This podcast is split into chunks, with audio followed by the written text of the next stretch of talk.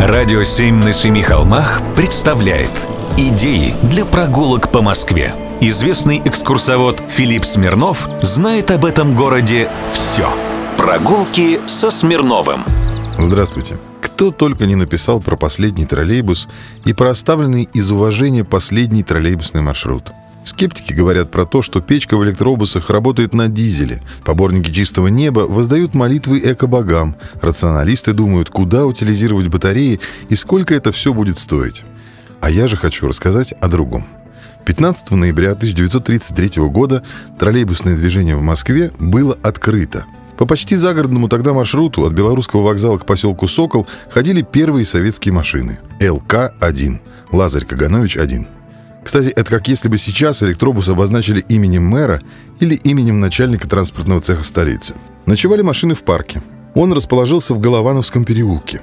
Переулок этот и сейчас есть на картах столицы. Он между улицами Часовая и авиаконструктора Яковлева.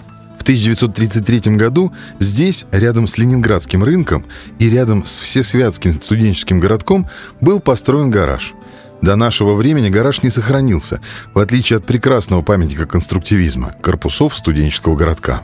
Название его заслуживает особого внимания – Всесвятский. Название церковное, а студенты все сплошь были идейными, а не церковными. Село Всесвятское, названное так по церкви всех святых, что и сегодня стоит у одного из выходов станции метро «Сокол», вошло в состав Москвы в 1917 году.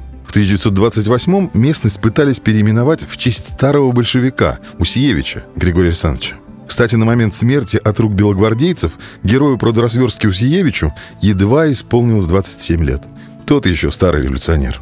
Так вот, и опять не об этом. Головановский переулок назван так по дому зажиточного жителя села Всесвятское. Жил тот здесь в 19 веке. На месте его дома теперь как раз студенческий поселок, форма конструктивизма. А рядом еще прекрасное здание фабрики «Всекохудожник», дом 28 по Часовой улице. Его тогда же, в 30-е, построил Григорий Гольц. Тот самый, что построил еще Сыромятнический гидроузел и нарисовал решетки Большого Устинского моста. Но это уже в прошлом. И совсем другая история. Прогулки со Смирновым. Читайте на сайте radio7.ru. Слушайте каждые пятницу, субботу и воскресенье в эфире «Радио 7» на Семи холмах.